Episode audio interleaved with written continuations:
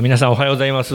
えー、私はあの大阪狭山市にあります。大阪狭山市って知らない人多いんですけどもあの堺市の、まあ、一つ南側にあります、えー、人口6万8000人のえー、大阪狭山市の方の狭山福音教会で牧師をさせていただいております。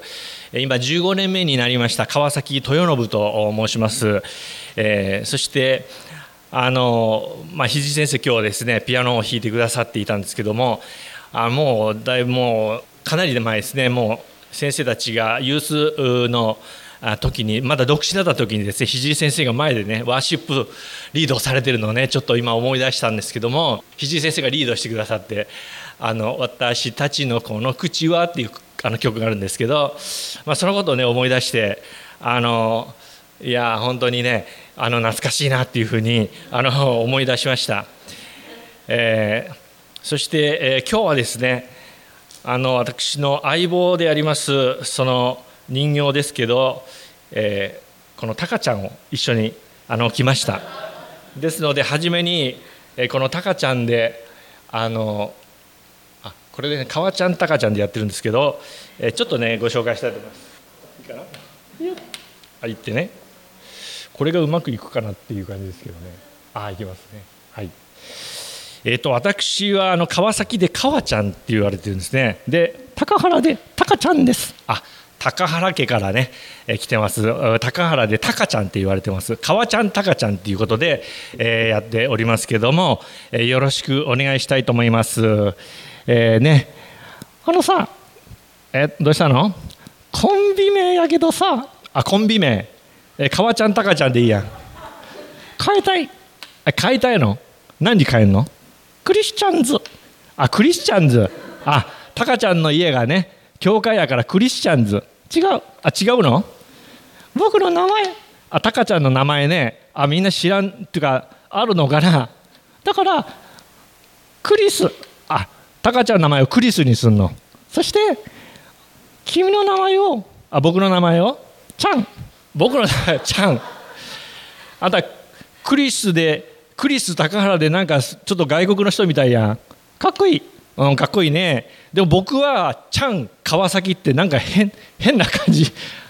アグネスちゃん。まあアグネスちゃんっていうのもあるけどね。あれは女の人だしあのチャンってほら名字でしょ？マイケルちゃん。あマイケルちゃんっていうのもあるけどね。あれもね名字なの。名字。だからちゃん川崎ってなんかちょっと変だな。変だな。ちょちょっとこれ交代せえへん？だからあのあのタカちゃんがちゃんで僕がクリス。やめた？あやめんの？やめんのかい？そうかいそうかい。あの秋だね。あの秋ですね。あの秋はお花がきれいあお花がきれいですね。お花がきれいうん。そうだね。お花がきれいだね。母ちゃんどんな花好きな？えー、母ちゃんが好きな花。川ちゃんが好きな花はやっぱり秋だからあのコスモスね。秋桜と書いてコスモス。これが好きですね。コスモス？コスモスの花言葉知ってる？コスモスの花言葉は僕はしうんな何やったかな？何やったかな？謙遜？あ謙遜。謙遜ですか。よしてねちなみにギリシャ語で宇宙という意味もあります。あギリシャ語で宇宙という意味もあるんですね。よく知ってるね。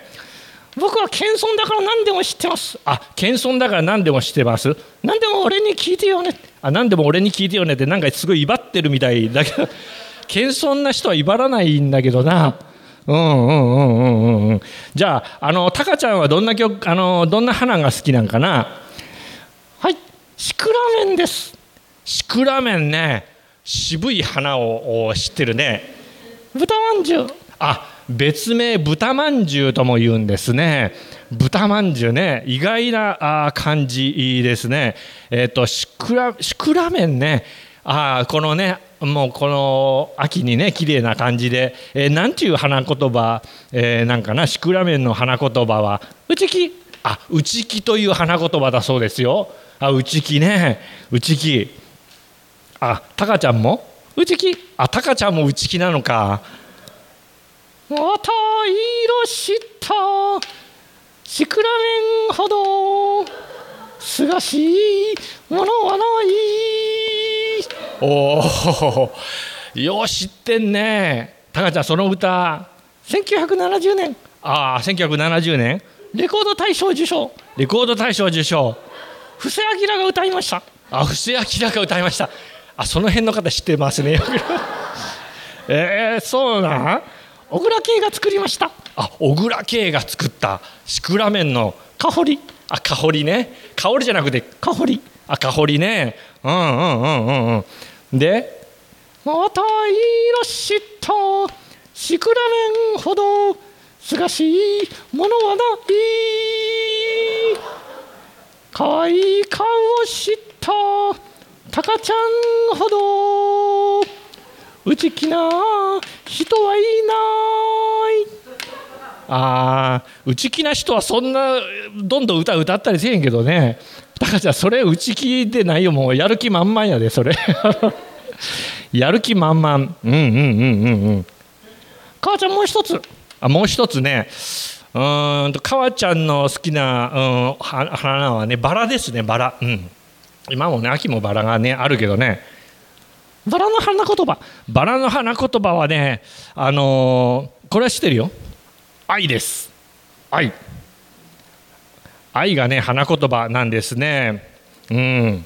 愛の赤はイエス様の赤。ね。あのイエス様はね十字架の上で私たちのために血を流してくださったんだね。うん。あのさコンビ名やけどさあコンビ名ね。イエス様信じたら救われる団にせえへん。イエス様を信じたら救われる団あで母ちゃんがイエス様を信じたらで僕が救われる。あ僕がイエス様を信じたらで、えー、タカちゃんがあ救われる。ダン。あダンね。うんちょっとそれなちょっと長いけどなインパクトちょっと強すぎな感じやな。ちょっと考えとこうかな。考えんの？うんちょっと考えとくわ。愛がないな。愛がないかな。愛がないかな。最近あんた愛がないで。あ最近僕愛ないかな。ちゃんと表さなあかんで。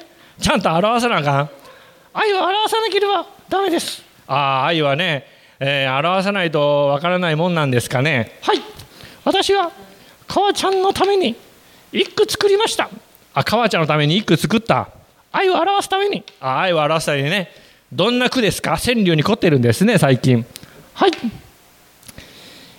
いつまでも元気でいてねきっとだよ。ああいつまでも元気でいてねきっとだよ。ありがたいね。僕を僕は愛してくださってるんですね。はいもちろん。あもちろんね。もう一句あります。ごめんなちゃい。ケーキの残り食べちゃった。あああずっと探してたのにあれ。あんた食べちゃったの？もう終わりにしようか。ありがとうございました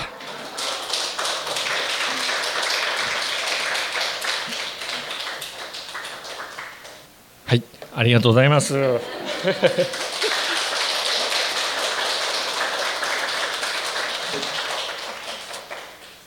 えー、それでは一言。この後なかなかやりにくいですけど、えー、お祈りして、えー、させていただきたいと思います。天の父なる神様、えー、今日このようにして柏ゴスペルチャーチに来させていただいて本当に愛する皆さんとお出会いして共に礼拝を持ち主をあなたを賛美しまた祈り交わる時ありがとうございます。神様どうぞこの教会また礼拝をあなたが祝してくださっていることを感謝をいたします。ハレルヤ主をどうぞ今日のこの礼拝を主がまたえー、御霊で満たしてくださってまた私たち一人一人を油を存分に注いでくださってまた新しい1週間主をここから出発していくことができますように、えー、主どうぞお一人お一人を祝しどうぞこの教会を豊かに祝してくださるように主イエス・キリストのお名前を通してお祈りいたします。アーメンそれでは聖書を1箇所を読みさせていただきます。えー、本日の聖書の箇所はえー、ルカの福音書11章の1節から10節までです。それではお読みさせていただきます。ルカ19章の1節から10節それからイエスはエリコに入り、町の中を通っておられた。するとそこにザーカイという名の人がいた。彼は酒税人の頭で金持ちであった。彼はイエスがどんな方かを見ようとしたが、背が低かったので、群衆のために見ることができなかった。それで先の方に走っていきイエスを見ようとして一軸熊の木に登った。イエスがそこを通り過ぎようとしておられたからであった。イエスはその場所に来ると上を見上げて彼に言われた。ザーカイ急いで降りてきなさい。私は今日あなたの家に泊まることにしているから。ザーカイは急いで降りてきて喜んでイエスを迎えた。人々は皆これを見てあの人は罪人のところに行って客となったと文句を言った。しかしザーカイは立ち上がり主に言った。主をご覧ください。私は財産の半分を貧しい人たちに施します。誰かから脅し取ったものがあれば4倍にして返します。イエスは彼に言われた。今日救いがこの家に来ました。この人もアブラハムの子なのですから。人の子は失われたものを探して救うために来たのです。アメン、えー、さてあちょっと小さくて申し訳ないですねなんかあのはいあのこれはあの第二次世界大戦後のことなんですけども、えー、まあ、戦争があってねいろいろある教会のその教会堂が、えー、戦火に焼かれてしまったんですね。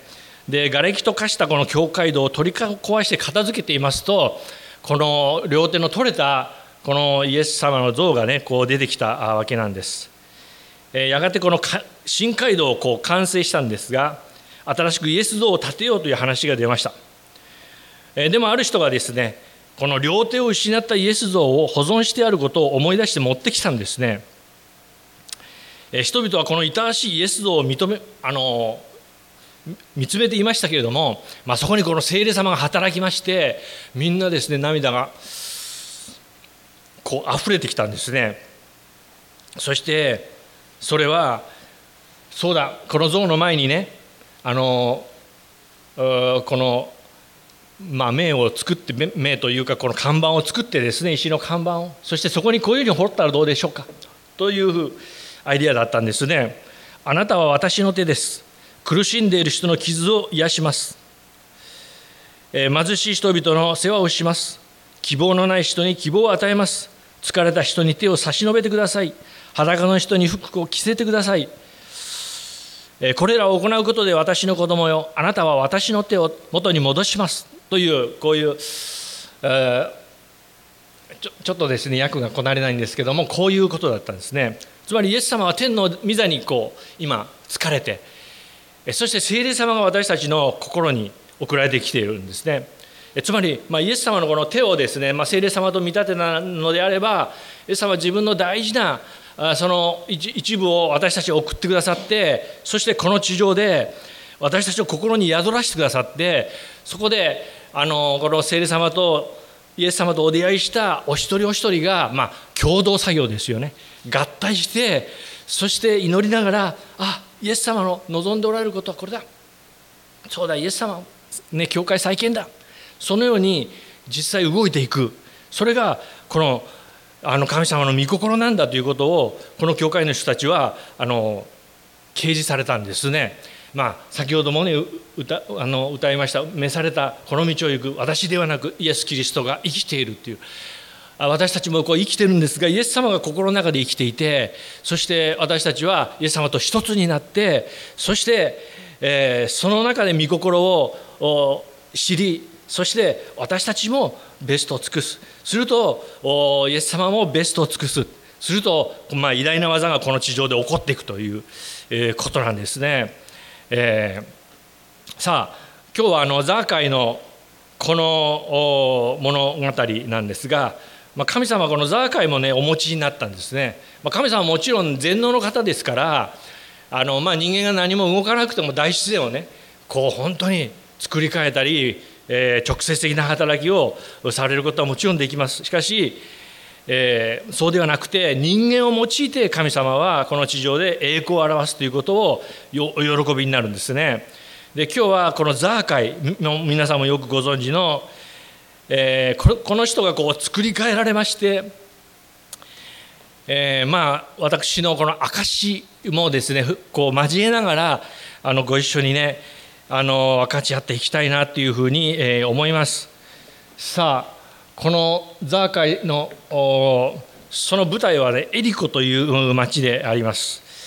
あのご存知のようにエルサレムから約20キロ南方にあります、えー、ガリラヤ湖からはもう100キロ以上離れておりましてイエス様一行は 18, 18章までまあ大体このガリラヤ近辺で、え伝道をされておりましたがなぜかですねエルサレムに行く途中にこのエリコに寄られたんです。で後で読んでいくとこのエリコでされた働きというのは、えその皆まあタナントの例えのようなですね、えこの皆の例えのメッセージをするのとそしてこのザーカイに会うというその2つだけなんですね。でつまりザーカイに会うためにしかもイエス様はザーカイの名前を知っていた。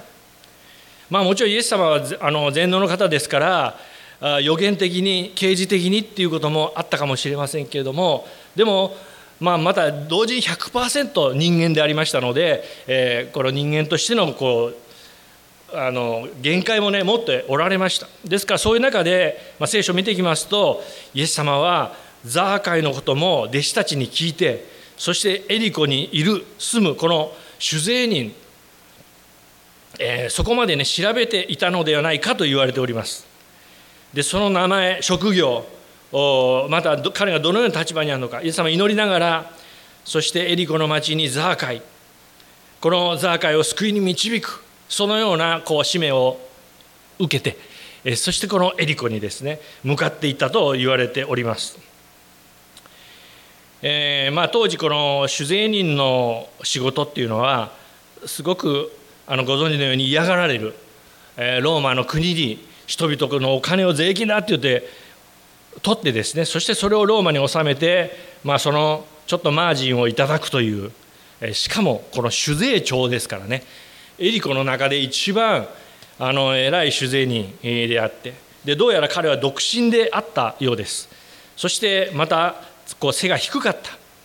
一軸側の木に登らなければ、えー、ちょっと見えないほどに背が低かった、えー、しかもどうやらああまり好かれていたわけじゃないという感じですね、えー、なかなかイエス様を見にみんなこう邪魔して見せてくれない。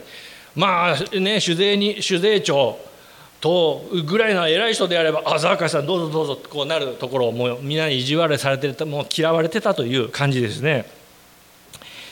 さあこの、えー、ザーカイなんですが、まあ、9節見ますとイエスは彼に言われた。今日救いがこの家に来ました。この人もアブラハムの子なのですから、えー、ザーカイはこのもちろんユダヤ人でしたから、えー、血統的にアブラハムの子でありました、え、しかしかしこう誠の救いはこの聖書の神様を信じた時に救われるわけです。誠の救いは救い主を信じた時に、え、救われるわけなんですね。そして、え、イエス様は実はこのザーカイを救う計画を持っていた。あだからザーカイを救うう選びをね持ってたっていうことなんです。選び。あ今日すみません。3つのあのポイントで話そうと思いますけど選びということとですね。そして2番目に孤独ということ。そして3番目に喜びを表すということですね。選びと孤独と喜び。こういうザーカイの姿を見ようと思うんです。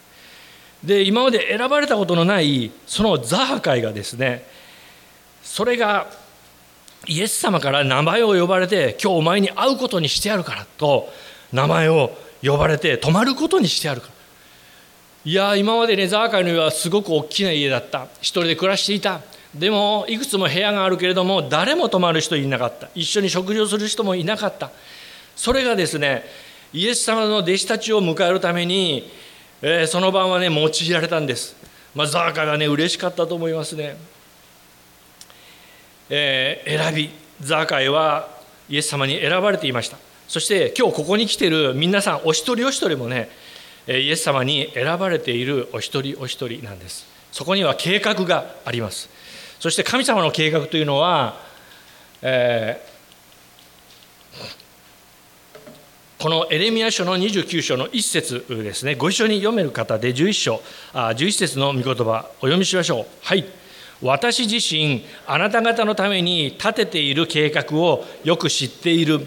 それは災いではなく平安を与える計画でありあなた方に将来と希望を与えるためのものだ。はいそうなんです、えー、エレミアの時代70年間バビロン保守で国がですね、えー、もう本当にめちゃくちゃになってしまいました。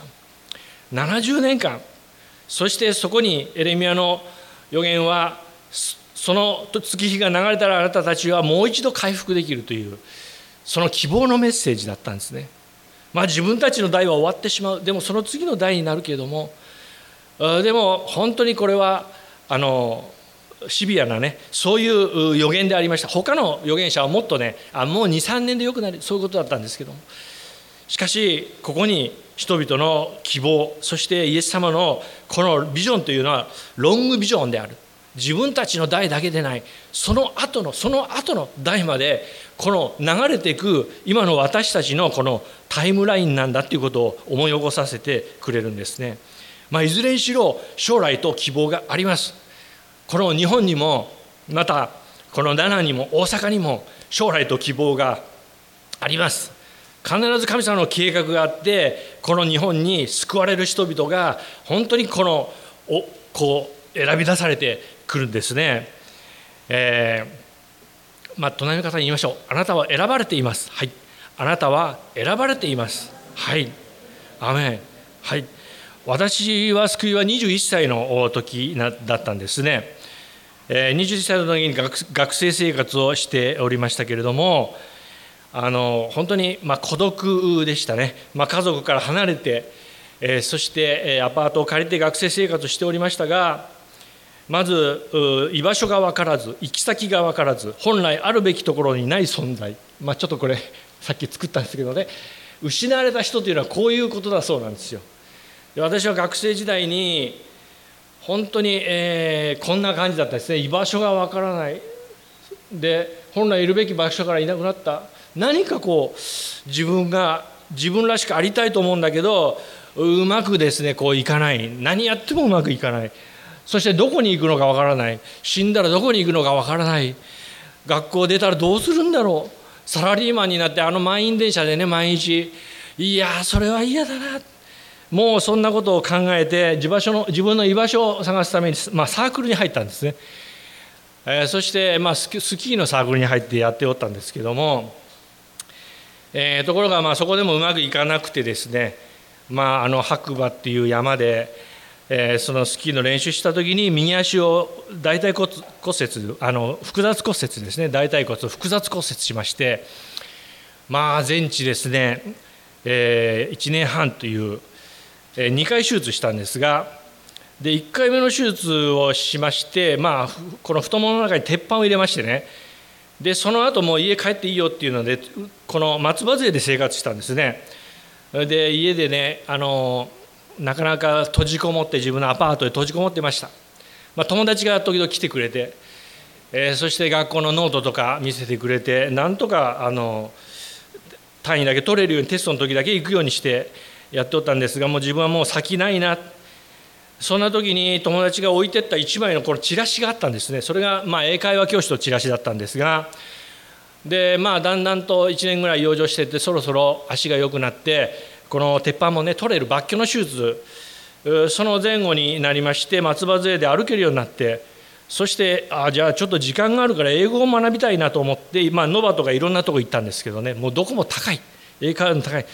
そしてなぜか捨てずに残ってたそのチラシ。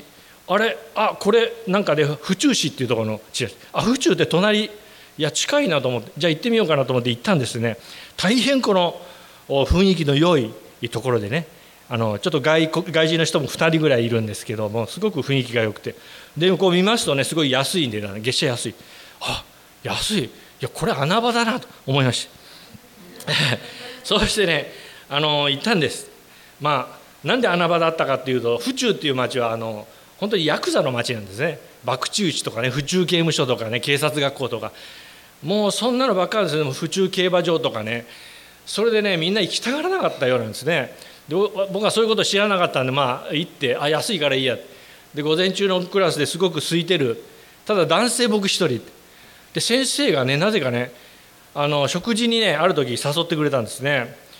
で食事に行ったら先生こうやってお祈りしてから食べるっていうんですね。ああそうかこの人クリスチャンなんだ。その時思いました、まあ、それきっかけにしてあの私はその後まあ、その無事に2回目の手術も終わりましてね川崎君あの学生キャンプがあるから行かないか、まあ、ELI キャンプっていうのが軽井沢っていうところであったんですけどでその晩にあの羽鳥明先生のキャンプファイヤーのメッセージでねもう私ボロボロ涙流してねそしてまさにあなたのいるべきところはここだ。もう語られたような気がしたんですその時に。そして先生に祈ってもらいました。まあ次の日にねもうキャンプ場で起きると何かこう本当に自然が輝いているようなあまさにあ私は新しく作られたものとなったあ瞬間でございました。さあそういうことで、えー、私は神様に選ばれて、えー、そして、えー、神様の計画の中をね歩むようになっていったんですね。皆さんにも本当にこの選びがあって計画がある。皆さんの周りにもね選びのある人たちがいる。神様との本当に共同作業でその選びのある方にね。はい。じゃあ、えー、第2番目ですけど19章の5節6節をお読みしたいと思います。イエスはその場所に来ると上を見上げて彼に言われた。ザーカイ急いで降りてきなさい。私は今日あなたの家に泊まることにしているから。ザーカイは急いで降りてきて喜んでイエスを迎えた。人々は皆これを見てあの人は罪人のところに行って客となった。と文句を言った、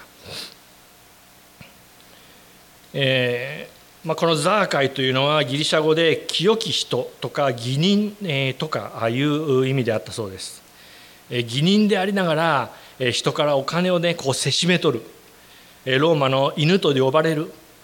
ザーカイは本当にこの矛盾した日々、まあ、まさにこの失われた人。居場所がわからない、えー、本来いるべき場所からいなくなりどこに行くのかわからない。自分はどこに行くんだろう。ということですよね。でもイエス様は彼を愛しそしてそれに応えてこの罪人を改心したんですね。私たちがまだ罪人であった時にもかかわらず神様はすでに許しの道を開いてくれました。これは神様の愛です。でこの愛に触れた時に人々は変えられるんですね。悔い改めが先か救いが先か、まあ、救いが先かとか信じるが先かっていうんですけどザーカイはまずイエス様の信じました。イエス様に信頼しました。でその後にこの悔い改めが来たんですね。私もこの順序が順序が正しいと思うんです。まず神様の愛に触れてそして申し訳ない。もう何とか神様のこのして、ね、愛にしてくださったことに応えたい。そう思ってまず悔い改めが始まるんじゃないでしょうか。神様はこんな状態であったことをどうぞ許してください。するとイエス様は十字架の父親で本当に罪を許しそして帳消しにし大丈夫だと、ね、イエス様と共に聖霊様と共に歩ましてくださる、えー、その祝福の道、えー、ですね、えー、神様の別名はインマヌエルです。神共におられる。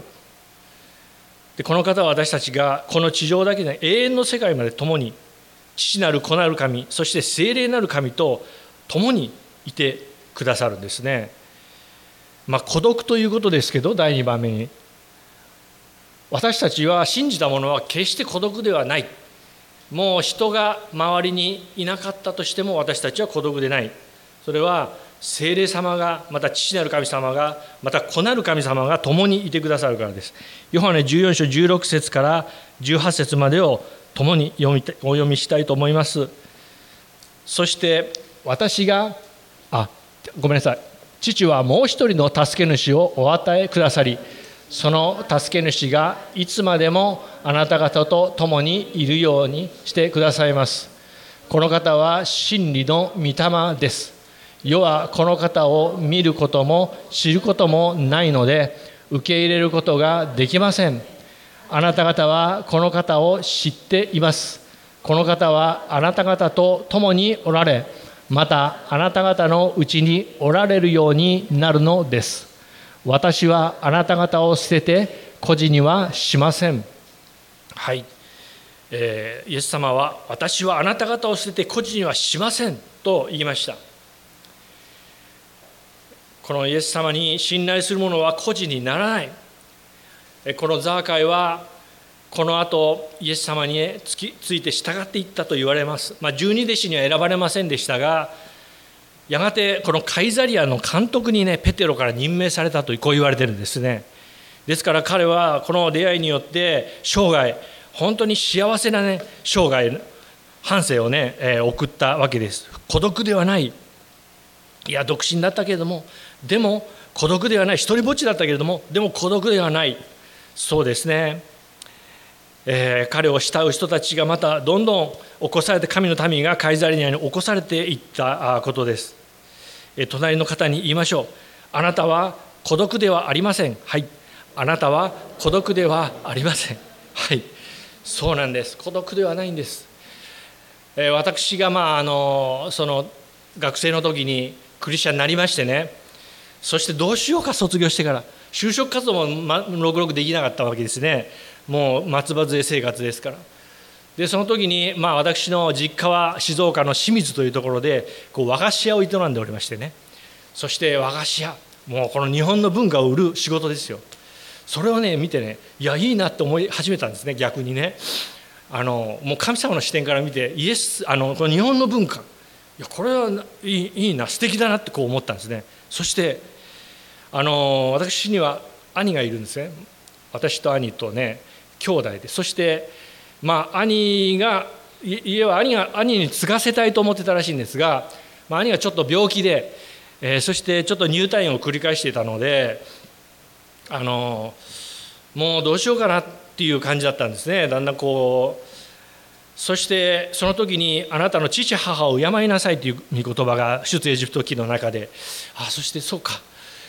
そしたら僕がそうだ清水の家の和菓子屋を継ごうそう思ったんですね。そして家族を救いに導こう。また私のこの郷里の人々を救いに導いていこう。これこそ神の御心だそう思いまして。そしてでもすぐに清水に行きたくない。そうだ京都に行こうって思ったんですね。日本の文化。日本の文化って言ったらもう京都ですよ。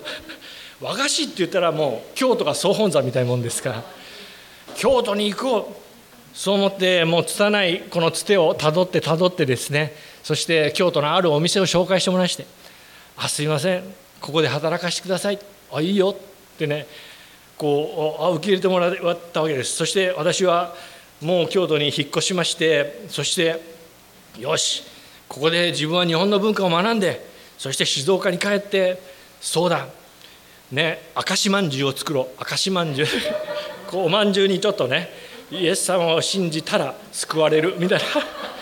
そういうのを作ってこう売るとか、えー、いろいろこうビジョンが膨らみましてね。そうだ。喫茶店も作ってね。ね本当にジーザスカフェみたいのを作ったりね。こうビジョンがこう膨らんでいったわけなんです。しかしながらまあ京都の生活は本当にね厳しい生活でした。私静岡の本当に温暖な気候気候で慣れていまして冬に雪が降るっていうのは初めて見たんですね。そしてもう雪がまあ初め珍しかったんですけどもまあ自分のねアパートを帰るともう寒い寒いもう底冷えですね。底冷えでですねもう本当に寒くてねもうここぐらいでそしてまたね和菓子屋の仕事でなかなか厳しいんですね。朝早く行ってねお菓子を作る。そしてそれを売る仕事なんですが私はよそ者ですからなかなか工場に入れてもらえないんです。つまりレシピがありますからねその店の。それをよそ者にはね見せない。だからね川崎は営業って言われてそして あ営業ですかって言われて。でまああの結果としても百貨店周りですね、まあ、百貨店のプロパーと言われるその地下にありますその販売のところで、えー、まあずっとお歳暮とかお中元とか、まあ、そこで和菓子を売る仕事。ですから京都でしたら、まあ、大丸高島屋近鉄阪急。そして大阪もですね、えー、阪急阪神、えーえー、そして近鉄高島屋もういろいろ回りましたですね、えー、とにかくもう和菓子を売るっていうね。そういうことでありまして、まあ、日曜日もね忙しくてねあ日曜日休ませてくださいって言うとね何を言ってるんだってお前お前何のために和菓子屋入ったんだって言われて日曜日占いでどうするんだって言われてで日曜日礼拝行きたいけどもうちょっと細々とね夕拝に行く程度だったんですね。そしてもう知らない土地でしょ。そして知らない教会。夕拝だけだと本当に友達ができないんです。でそうこうしてるうちにだんだんとねメッセージも聞いてる聖書も読みたいんだけどどう読んでいいかわからないし難しいとだんだん読まなくなるしそしてだんだんとですね本当にこう世に引っ張られてい、えー、くというかもう本当にそういう忙しい毎日の中でどんどん孤独になってたんですね。で孤独になると自分なりにこのキリスト教の教理みたいのを打ち立て始めてそうだあのもう一生懸命頑張らないとダメなんだって言って、えー、そして何を頑張るかっていうと良いことを頑張ろうってするわけ。です良いことをしないとせっかく救われたのがなくなっちゃう。で良いことをしないとねダメなクリスチャンを維持できないと思ってなんか良いことをし始めもうゴミが落ちてたら拾ったりとかですね、えー、それとかもあのいや神様あの示されたらやったらいいんですよ。ゴミを拾うのもね。でももう完全立法主義になっちゃうわけです。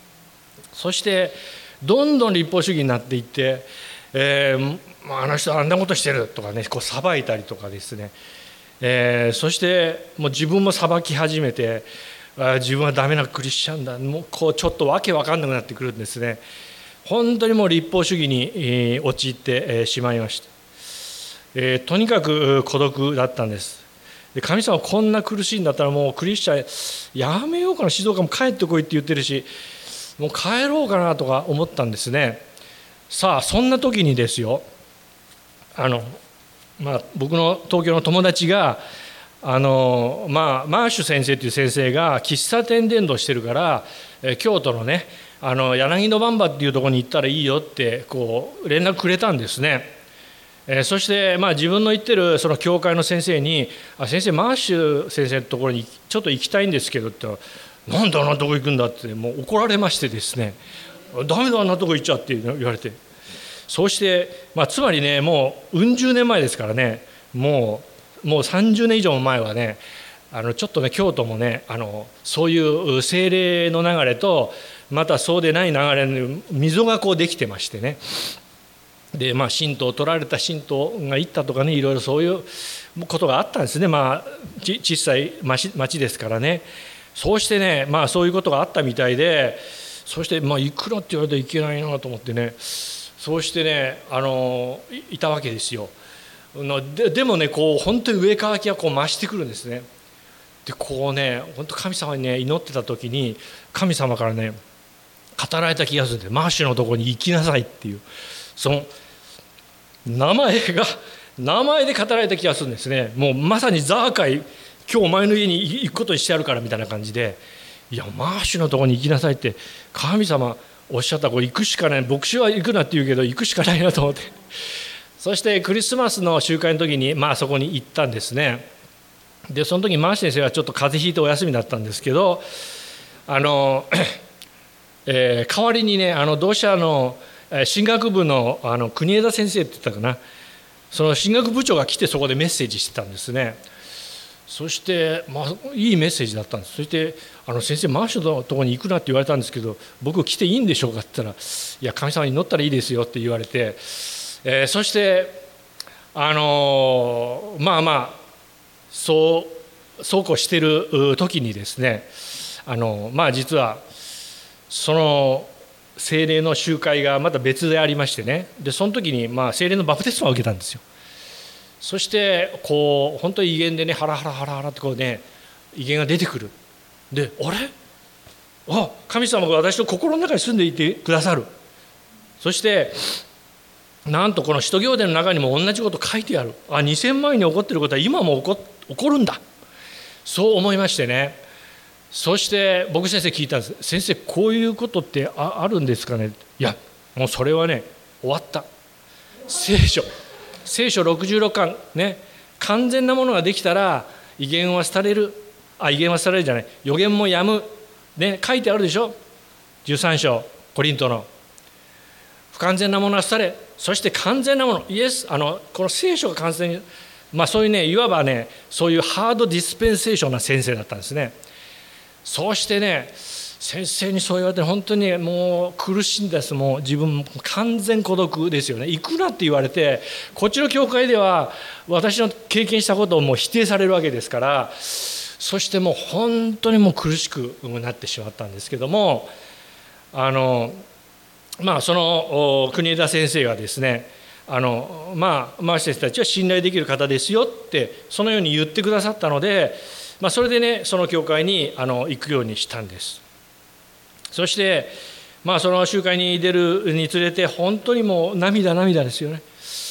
もういつもねもうああ聖霊様がねもう本当に豊かに働いてくださる、えー、そしてまあ後でも話しますけどもあの私のおる時におるところにあなたあなたもいるべきですって、まあ、ヨハネの11章の26節をこう示されましてね、えー、そして、えー11章の25節示されましてそしてあのまたルカの福音書の5章の10 5章の38節ですね。古い皮袋に新しいブドウ酒を入れることがあってはならない。新しいブドウ酒新しい皮袋に入れるべきです。その御言葉をいただいて、まあ、私展開したんですね、まあ、先生の教会に展開をしました。そして、まあ、そのことによって本当にまあ私は孤独でないばかりかまた将来の道がこう開かれていったわけなんです。新しいまた兄弟姉妹そして新しい霊の父母と出会うまたその中にはあのガキヤ光夫先生とかあの福野正和先生おられたんですね。えー、あのシオン聖書学院というのをその教会の中で始めましてね、え先生たちが教えに来てくださいました。えー、本当にあの感謝です。ですので私はその時にあ自分世界中のどこに行っても孤独じゃないな。本当にもう孤独を感じた時困った時に祈ります。隣の方に言いましょう。あ今言いましたねさっきね。はい。じゃあ3番 ,3 番目なんですけども3番目はね喜びということであります、え、これは8節なんですが19章の8節。しかしザーカイは立ち上がり主に言った。主をご覧ください。私は財産の半分を貧しい人たちに施します。誰かから脅し取ったものがあれば4倍にして返します、まあ、先ほども言いましたようにザーカイはイエス様を信頼してそして救われました。イエス様と食事を共にしてまあ、いろんな話をしていろんな話を聞いてもらい祈ったかもしれないしまた人に言えない話も涙してね、えー、聞いてもらったかもしれません、えー、この彼は本当に悔い改めたんです。そして彼は財産の半分を貧しまた取ったものは4倍にして、えー、取ったものは4倍にではないんですね。大体倍にしてとかそれがまあ当時の立法だったんですがでもそれ以上に、まあ、これは喜びの表現でありました。この本当に嬉しかったんですねザーカは。この喜び申し訳ない。ここまでしてくださって申し訳ない。私は何をして何をしてまたお返しできるでしょうかっていうもう申し訳ない気持ちがいっぱいだったんですね。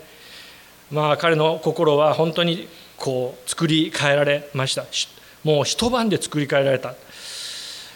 いうこと、まあ、イエス様のは本当に強いですよね。このようにもう底辺を言った人であればあるほどもうその救いは深い、えー、そして私たちもその程度はどうあれ一人一人が重いその問題重いですね。過去傷。それぞれ同じぐらいの重さででもイエス様はそれを愛しそしてまた解決に導いてくださいます。ヨハネの14章の15節。ご一緒に読みましょう。もし私を愛しているならあなた方は私の戒めを守るはずです。はい。私の戒めというのは何でしょう？それはイエス様が言われました。聖書の中で一番大事なことは何ですか？パリサイ人に聞かれた時にあなたの神を愛せよ。そしてあなたの隣人を自分自身のように愛せよ。マタイの22章です。もし私をイエス様を愛するならあなた方は私の戒めを守るはずです。あるいは別の訳だと守るようになります。とかそういうことですね。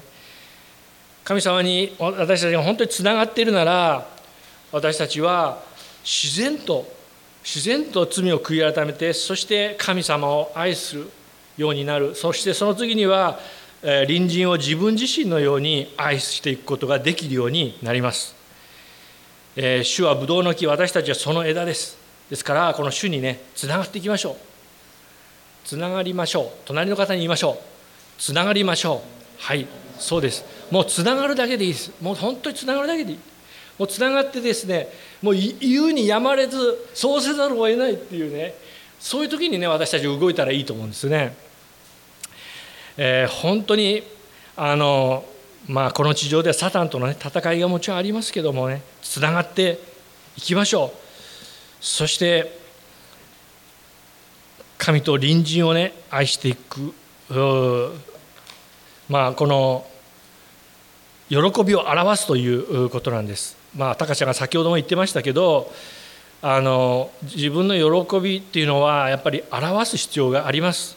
ザーカイが自分の喜びを表したように私たちの喜びを表す、まあ、これが信仰を表すとか表明するっていうことになると思うんですけど自分が救われたことそれをね証しする皆さんの前で話すあるいは、個人的に今教会に行ってんねんとこう話す、まあ、そういう証それはねすると本当にいいですね。教会が潤います。それ自分自身が潤います。また話した人がこう潤うんです。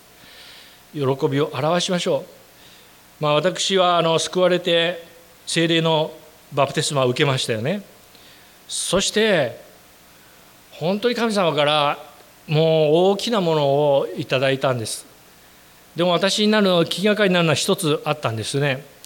それは静岡のもう実家のことだったんです。自分は実は献身したい。もうマシ先生の姿見ててね。あの働き手は少ない。収穫は多い。それ見てた時にああ自分伝道者になりたいな。でも静岡に帰らないと家族どう思うかな？と思ったんですね。まあ兄は実はこの重い心の病でしてね。入退院してました。で実家の2階でも閉じこもっておったんです。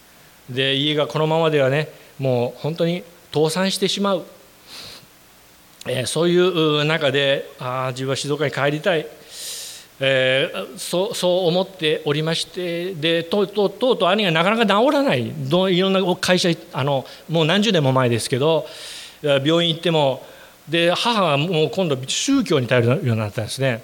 であっちの宗教がいいって言ったらそっち連れてってこっちね連れてって鎌倉連れてったりですね。あのなんとか襲名教とかですね。そしてねとうとうですよ。あのとうとう近くであのあの足行きを払おうてっていうのをねやってる人がいたんで言ってもいいのかな。あの天理教をやってる方がおられたんですね。で天理教はいいよ治るよって言ってね。そしてうちの兄がねあの天理市にですねえー、収容生として何ヶ月間か行ったわけです。そしてそこで兄が収容生活がこう始まったわけなんですけど、まあ、兄はすごくそれがね嫌だったみたいなんですね。私は京都にいましてその時に電話かかってきましてで兄から「俺はここにいると気が変になりそうだ。もうちょっと変になってるのに気が変になりそうだ」って。でもうここなんか変な人ばっかりででなんか本当にもうあのいろいろ教理がねあるそうなんですけどもそしてね変になりそうだからもう来てほしい。来てお前の話はなんか聖書の話でちょっと分かりやすかったからもう一度人間の成り立ちについて説明してほしいって電話あったんですね。そしてそれまでいくら言っても全然聞いてくれなかった兄があの話してくれって言うからいや行こうと思ってで近鉄電車乗ってね行きました、えー、するとね兄はね9人部屋ぐらいのねところでね寝起きをしていて朝起きてねそしてヒノキシンって言ってあのこうスコップでね朝からねこう土木作業をしたりねお掃除したりするんですね。で午前のねこうお勤めがねあって、えー、そして午後はねまた学びの時間があるんです教理があってね。で学びがあって。で三木様御霊様親様っていうこう三位一体ですね。でこうおじ場っていうところがあるんですけどそのすごい広いところの真ん中にですねまあ、ぶっしゃりというその仏様の骨とそしてまあ中山美樹さんの骨があるそうなんですけどもそこに向かってみんなでこうやってねお祈りしてるわけですよ。踊り念仏って言ってねまあ行かれた方もいると思うんですけどそして私そこ行ってねもう全員8匹してる。で自分だけこうなんかネクタイ締めて行ったわけなんでもう完全に浮いてるんですね。で完全に浮いててで兄があのまあお好み焼き屋さんに行こうって言ってその中にあるね本部の中にあるお好み屋さんでで兄にねずっとね話したんです。創世記からずっと。そしてイエス様の救いまで話したんですね。だどうやらそのお好み屋さんのマスターとあの奥さんがねこうチラチラチラチラ見てねな何の話してんのかなって。で自分でもうちょっとここは早く出たい出たいなと思う。で「お兄ちゃん祈る?」って聞いたら「祈る」って言うんですよ。でじゃあお祈りしでもちょっと外でって言ってじゃあ兄がねじゃあ祈りのところに行こうかって言ってねで連れてったところがそのおじ場だったんですね。で周りでねみんなね「足息を張ろう手助けたまってやってるわけですこうやって。そのところ連れて行かれてね兄がねここで祈ろうって言うわけですよ。でここではちょっと祈れないなと思ったんですけどもでも祈ったんですけども「あちょっとお兄ちゃんちょっと祈らしてね」って言ってでも威厳で祈りましたねそこでね。もう威厳でもベラベラベラベラベラベラバラバラバラバラ祈ってね。それで祈ってる間にねもう涙がバラバラバラバラね私本当に落ちてきたんですよ。で私はね私はあってあるあ私はあるものだ、ね、出エジプト記10章。ああふねアヤムフアヤム。もう神様の本当に臨在がね、まあ、そこにねこう来たんですね。そしてあれ神様ここにもイエス様ここにもおられる。聖霊様ここにもおられる。そう思って兄に手を置いて、ね、イエス様どうぞ兄の中に入ってください。でお兄ちゃん僕のお祈りにあと追ってねお祈りしてください。お祈り言ったんですね。でイエス様イエス様あなたを信じます。あなたを信じます。私の罪を許してください。イエス・キリストのお名前によってお祈りします。アーメン、えー、お祈りしたんですね。お祈りしたんです。そしてその時についでに「お兄ちゃん何か気にかかることある？許せない人とかいる?」って言ったらなんか部長が許せないって言うんですねじゃあ部長もね祝福するように祈ろう。許せるように祈ろうって言ってえあのどうぞ部長を祝福します。部長を許せるように助けてください。部長を許します。アーメンってでお祈りしたんですね。そしてまあ兄はその収容会が終わって静岡に帰っていきました。数ヶ月しまして母から電話がありました。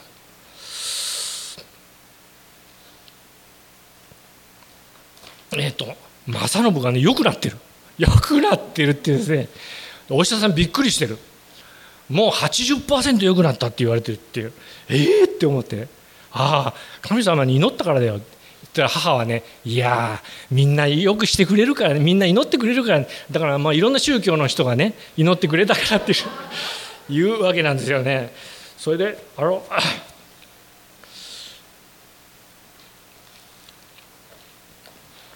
まあそれで、えー、あそれでまあ兄がね本当にあのあの回復しましてねあのそしてまあ、西部でね働くとか言ってね、まあ、要は西部の地下でねあの、まあ、そうやってアルバイトをし始めて、えそして、まあ、和菓子の製菓学校に行くって言い出しましてね専門学校行ってで今はあの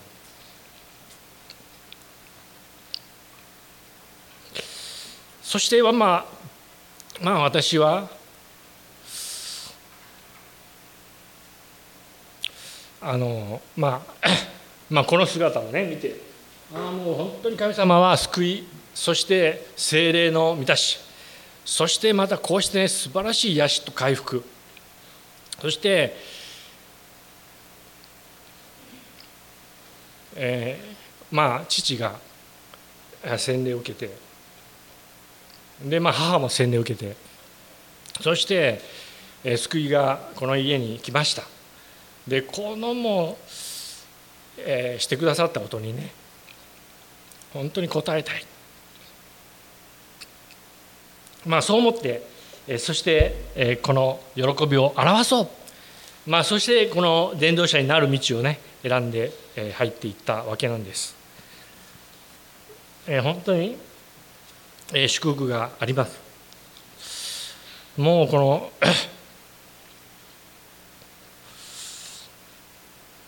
ま人生良かったなと思うんですね本当に。あああの時に救われてよかった。